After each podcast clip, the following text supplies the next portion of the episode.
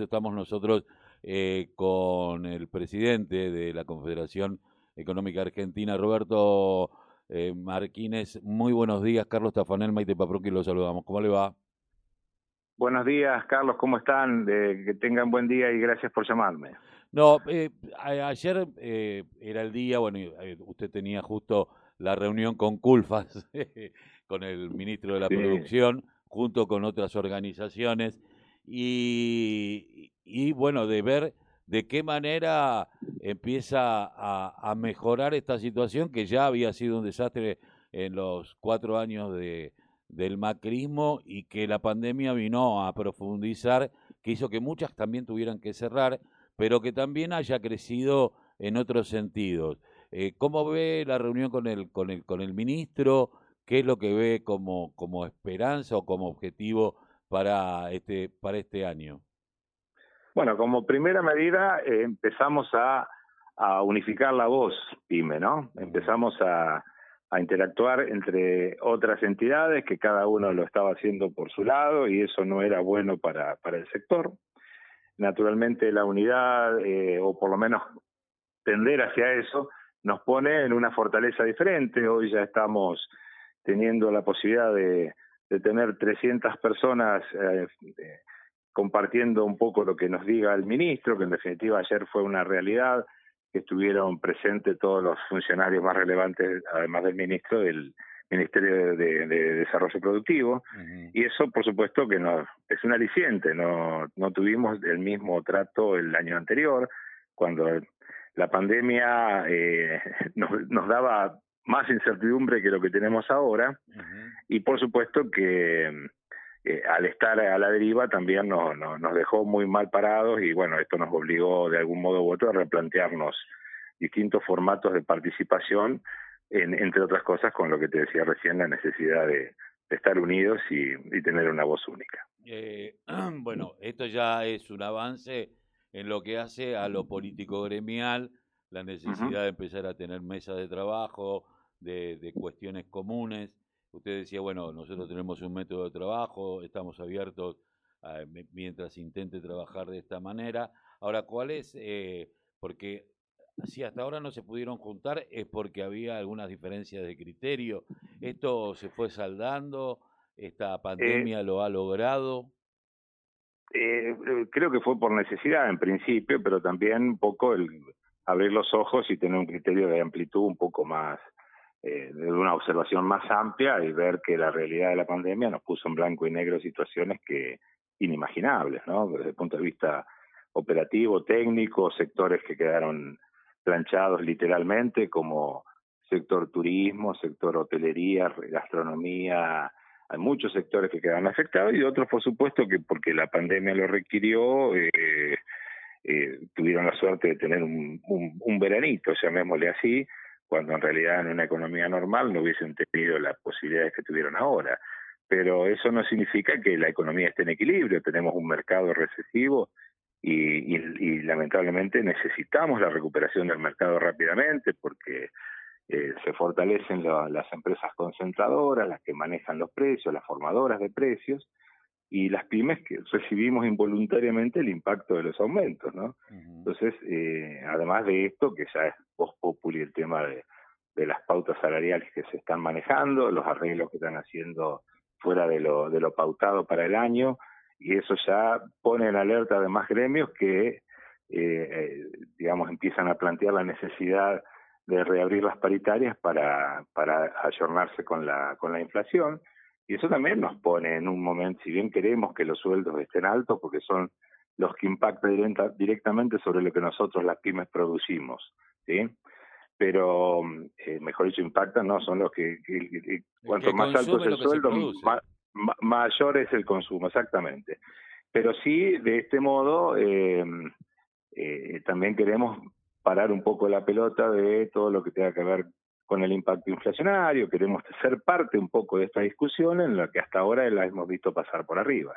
Entonces, por eso esta necesidad de estar más, más, más juntos y, bueno, más unidos en, eh, como lo, vos lo decías al principio, somos el 80% de la generación de, del empleo en la Argentina y de algún modo u otro somos los que primero nos caemos, pero los que primero rápidamente salimos cuando la economía se revitaliza. Eh, cuando uno entiende a una pequeña y mediana empresa, eh, entiende que hay otro sector que son los de los grupos concentrados económicos que manejan los precios y sobre todo la alimentación, ¿no? Cuando hay un país que tiene un nivel de pobreza muy grande, donde ni siquiera, eh, o sea, todos podemos discutir el, eh, eh, los salarios, yo siempre digo, se puede discutir las paritarias, pero nunca nadie empieza a discutir el salario mínimo vital y móvil, que hoy ha quedado en la indigencia, ¿no? Ya en la pobreza.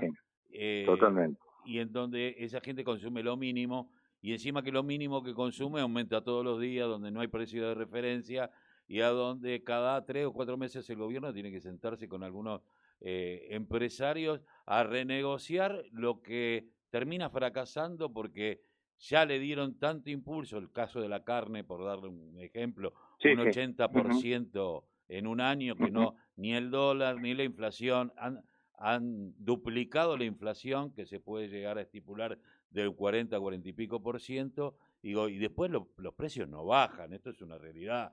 Eh. No, no, no, bajar, bajar no bajan, entonces nosotros estamos, desde el punto de vista de la alimentación, estamos planteando un escenario, ya pensando en la pospandemia, porque no podemos pensar en algo durante, porque tampoco sabemos hacia dónde, hacia dónde apuntamos, frente a una todavía incertidumbre, porque no sabemos si va a haber tercera ola, si paramos acá, si la cosa se va a atenuar. La verdad que es tan incierto para todos que lo único que podemos hacer con, certeza es pensar en la pospandemia. Y entonces esta pandemia también dejó en claro y puso en blanco y negro la realidad de, la distribución de lo que se produce en el país. Eh, no sé si te acordás, en el momento que las provincias cerraban sus fronteras, el año pasado, no pasaban determinados productos que se producían en otros lugares. Entonces esa provincia se quedaba sin consumir, pero infinidades de productos que por ahí se fabricaban en el conurbano o en, en, otras regiones. Entonces, bueno, estamos promoviendo un poco la, la idea de la regionalización como concepto, para que justamente se despliegue un escenario pyme mayor, porque la, mayor la, velocidad para el desarrollo de, de, cadenas de valores locales, eh, justamente el escenario lo tiene la pyme. Entonces, rápidamente podemos dinamizar eh, regiones que son regiones apropiadas y, y, digamos, con, con grandes posibilidades de, de desarrollar productos que justamente sean consumidos en, en, un sector más acotado, no solamente desde, el punto de vista de, del concepto propiamente, sino desde el, hasta el, eh, hoy que para nosotros la logística es un costo altísimo, se ha transformado en un bien preciado la logística, ¿no? Es parte de, de gran gran parte del consumo de un montón de productos. Eh, le podemos decir que tiene un agregado de gasoil por ponerle un, una referencia, ¿no? Entonces, eh, estamos justamente trabajando sobre ese sector. Además, la incorporación inmediata, porque llegó para quedarse eh, todo esto de las nuevas tecnologías con las que estamos trabajando, la forma de comunicación, la forma de reunirnos, la forma de comercializar, la forma de llegar a, con el producto desde un lugar a otro, incluso hasta la, las formas de pago, ¿no? La, cómo se dinamizó eh, distintas eh, formas que venían, venían instalándose de a poquito, pero esto aceleró y llegaron ya para quedarse, entonces eso generó todo un cimbronazo, un gran impacto en personas que por ahí no, no asimilan rápidamente la tecnología como quizá los, los más jóvenes que tienen una, una, vinculación, claro, otro tipo de vinculación con, con lo tecnológico. Entonces se dispara. Más de 55 años nos cuesta un montón. Sí, claro, es así, es así. Yo a mí me toca directamente, lo estoy diciendo casi en, en primera persona. Pero sí, eh, esa realidad eh, dispara otro tipo de alternativas, porque hoy estamos viendo que el nuevo escenario va a requerir de capacitación. Y quizá en, en, aquel momento del siglo XX donde pensábamos que la movilidad social ascendente era naturalmente el hijo en la universidad, eh, quizá hoy sean disparadores de mayor velocidad los que generen eh, la capacitación hacia eh, una salida laboral rápida, como por ejemplo programadores, el tema de software eh, viene muy en carrera con una velocidad increíble con respecto a, a la necesidad de jóvenes que pueden tener una salida laboral inmediata, la biotecnología, los desarrollos de nuevos conceptos alimenticios, una cantidad de cosas que eh, la comunicación y el, acceso a la información que a través de Internet y todo lo que puedan disponer, porque el, hecho de estar más tiempo vinculados a, conectarse también te, abre un poco los ojos respecto a la cantidad de información que hay, que se duplica año a año y que cada vez es más accesible desde el punto de vista económico. Por lo tanto, acceder a cómo nutrirnos de esa información y cómo bajarla a la tierra para decir cómo producimos a través de, estos nuevos conocimientos, eso es parte de lo que viene ahora. Y creemos que la pyme va a tener un disparador importante desde ese lugar, porque eh, se van a una nueva raza de emprendedores que se van a transformar en futuras pymes rápidamente. Y esa es un poco la parte optimista de, de lo que eh, imaginamos post pandemia.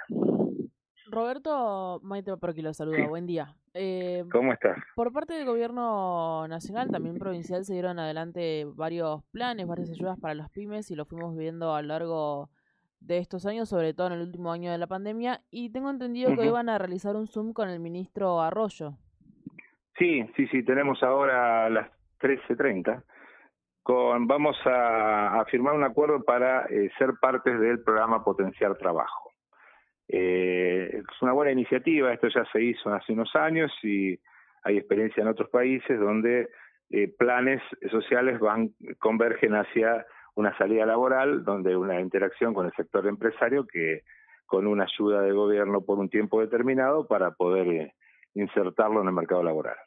Ese es un poco el esquema en la época de Cristina Fernández de Kirchner, donde, y, Néstor también creo, en donde parte lo pagaba el potenciar trabajo y la otra parte la pagaba la empresa. Exactamente, esto se trata de eso justamente, pero en aquel momento el Argentina Trabaja, se llamaba el, el plan, eh, era un plan determinado que no, no era que tenía un tiempo de vencimiento, en este caso sí, si no conseguís el, acceso al trabajo en un tiempo determinado, el Estado no puede seguir pagándolo. Por lo tanto, hay una realidad que, que tiene como una motivación hacia, hacia quien lo tiene el beneficio para poder buscarlo, digamos, con mayor, con mayor énfasis. Así que en eso estamos trabajando, vamos a ver eh, eh, las bases de, de, este programa, que más o menos ya lo tenemos estudiado, venimos hablando de esto desde el mes de, de febrero, que fue cuando se lanzó, y, bueno, tenemos algunos sectores que representamos que están interesados en la, en la llegada de este nuevo, este nuevo esquema. Eh, por último, le quería preguntar sobre el eh, hubo el otro día la gente del IPA de Industriales Pymes Argentinos, Daniel Rosato, eh, llevó adelante desde hace un año presentaron algo en Cámara de Diputados que es la ley de un fondo de indemnización y retiro para los trabajadores que se vinculen de las empresas, que dice que bueno, que como socios tendría al Estado y los sindicatos, que sería no una ampliación de derechos, es decir, los trabajadores, eh, pero que también le daría seguridad jurídica a, a las pymes. ¿Qué es lo que piensa al respecto? Y yo creo que está bien, fue una buena iniciativa por parte de IPA. De hecho, ayer eh, no pudimos estar eh, con, contar con ellos pero eh, estamos eh, en, en, contacto permanente, bueno, estuvo presente el vicepresidente de ellos. Es una muy buena medida, muy buena iniciativa, eh, comparto plenamente y bueno, por supuesto cuando estuve en contacto con eso me, me pareció algo novedoso, algo interesante. Obviamente, eh, como todo, eh, después tendrá que venir la implementación, ¿no? Cómo, mm. cómo llevarlo adelante porque no es, no es tan sencillo llevar eh, a cabo un, tema semejante. No, seguramente. Bueno, no le robamos más tiempo y le agradecemos mucho haber pasado por la mañana informativa aquí de la radio de la Unión Nacional de Club de Barrio. Bueno, muchas gracias a ustedes y por supuesto a disposición como siempre. Muchísimas gracias.